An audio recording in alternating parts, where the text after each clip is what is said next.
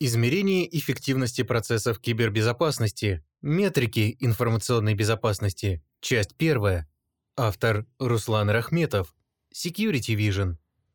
Перед руководителями подразделений информационной безопасности зачастую стоят вопросы не столько организации выполнения непосредственных функций по защите информации и реагированию на инциденты, сколько необходимость демонстрации эффективности кибербезопасности и защиты годовых бюджетов, которые компания готова выделить на информационную безопасность.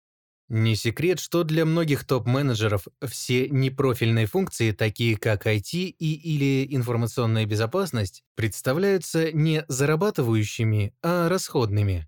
И если измерение бизнес-валу и экономической эффективности IT-процессов можно относительно легко перевести в плоскость показателей автоматизации, снижение затрат, повышение удобства и продуктивности работы, то в случае процессов информационной безопасности аналогичные параметры будут неочевидны. Как доказать руководству, что инцидент информационной безопасности не случился именно благодаря длительной и планомерной работе подразделений информационной безопасности по созданию внутренних нормативных документов, обучению сотрудников, настройке средств защиты информации? В случае, когда киберинцидент все же произошел, но не привел к существенному ущербу, как дать понять, что этому способствовала выстроенная эффективная система оперативного выявления и реагирования на киберинциденты. Если же в компании нет сомнений в важности и полезности информационной безопасности подразделения, то в такой зрелой среде будут уже другие вопросы. Как измерить эффективность работы Департамента информационной безопасности в целом и определенных сотрудников в частности? Какие KPI следует применять? Как понять целесообразность и продуктивность применения тех или иных мер и средств защиты информации? И на все эти вопросы ответить, разумеется, лучше не качественно и с использованием экспертного метода, а с помощью количественных метрик и проверяемого алгоритма расчета. В этой и последующей статьях мы покажем, как можно оценить экономическую эффективность используемых систем защиты как измерять показатели снижения ущерба от инцидентов, а также обратимся к лучшим международным практикам и стандартам, посвященным расчету эффективности систем управления информационной безопасности.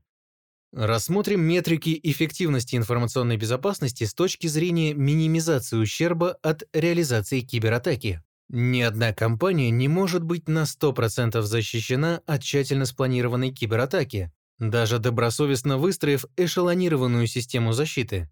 Современное вредоносное ПО может вести себя скрытно при первоначальном заражении. Однако, чем дольше вредонос находится в атакованной инфраструктуре, тем больше будет ущерб от атаки. В итоге будут украдены данные, повреждены или зашифрованы накопители, похищены деньги со счета фирмы. Таким образом, специалистам по информационной безопасности рано или поздно предстоит иметь дело с реализовавшейся угрозой, и для этого потребуется выполнить действия по обработке киберинцидента. Потребуется выполнить подготовку к отражению инцидента, затем своевременно обнаружить и проанализировать его, затем осуществить операции по сдерживанию, устранению и восстановлению после киберинцидента. Наконец, нужно будет выполнить пост-инцидент действия, провести анализ, откорректировать планы реагирования, возможно, перенастроить системы защиты.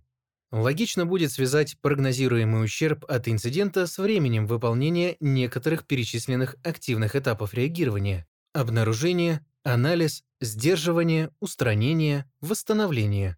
Рассмотрим такой KPI реагирования на киберинциденты, как MTTD – Mean Time to Detect, то есть среднее время детектирования, обнаружения инцидента. Чем данный временной параметр будет меньше при обработке киберинцидента, тем быстрее будут предприняты дальнейшие действия, и угроза не сможет развиться до действительно разрушительных масштабов. Еще одна метрика – MTTR – Mean Time to Respond, то есть среднее время реагирования на инцидент, характеризует уже временной норматив выполнения действий по непосредственному активному противодействию угрозе, сетевой изоляции зараженных устройств, удалению вредоносных объектов, восстановление инфраструктуры и атакованных устройств в состоянии до атаки. Рассмотрим пример. Невнимательный пользователь открыл фишинговое письмо и перешел по ссылке. скачав и запустив на своем ПК вредоносный файл. Данное вредоносное ПО оказалось модульным, и первый компонент не предпринимал разрушительных действий в инфраструктуре компании, осуществляя разведку путем сбора данных о зараженном ПК, имени учетной записи пользователя, имени домена. Аналитики СОК-центра в течение одной минуты получили сообщение от CM-системы о том, что в почтовую систему компании было доставлено подозрительное письмо, содержащее ссылку на ресурс, каталогизированный системой киберразведки как фишинговый.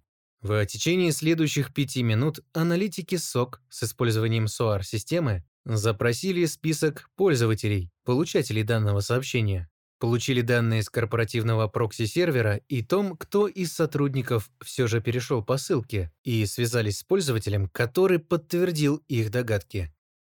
В течение следующих 10 минут устройство пользователя было изолировано от сети, Очищена от вредоносного дропа модуля, пароль к учетной записи пользователя был изменен, а на сетевом экране было создано правило блокирования подключений к инфраструктуре вредоноса. Как видим, в течение 16 минут было осуществлено реагирование на данный киберинцидент, и ущерб от данной атаки можно считать ничтожным.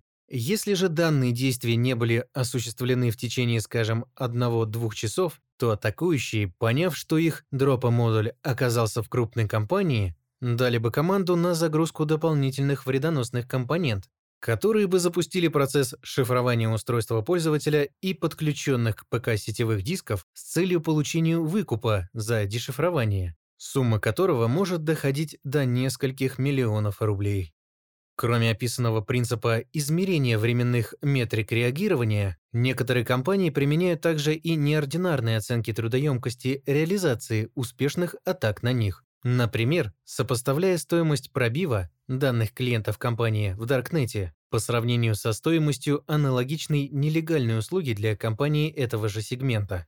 Некоторые организации также могут оценить эффективность выстроенной системы работы с персоналом путем анализа наличия предложений от инсайдеров по предоставлению внутренней информации компании на нелегальных досках объявлений. Данные об эффективности выстроенной системы защиты могут дать и тесты на проникновение, и результаты тестирований Red Team, эмуляции действий настоящих атакующих с длительной подготовкой и планомерной реализацией и данные от подразделений киберразведки в части привлекательности и сложности взлома компании среди киберпреступников.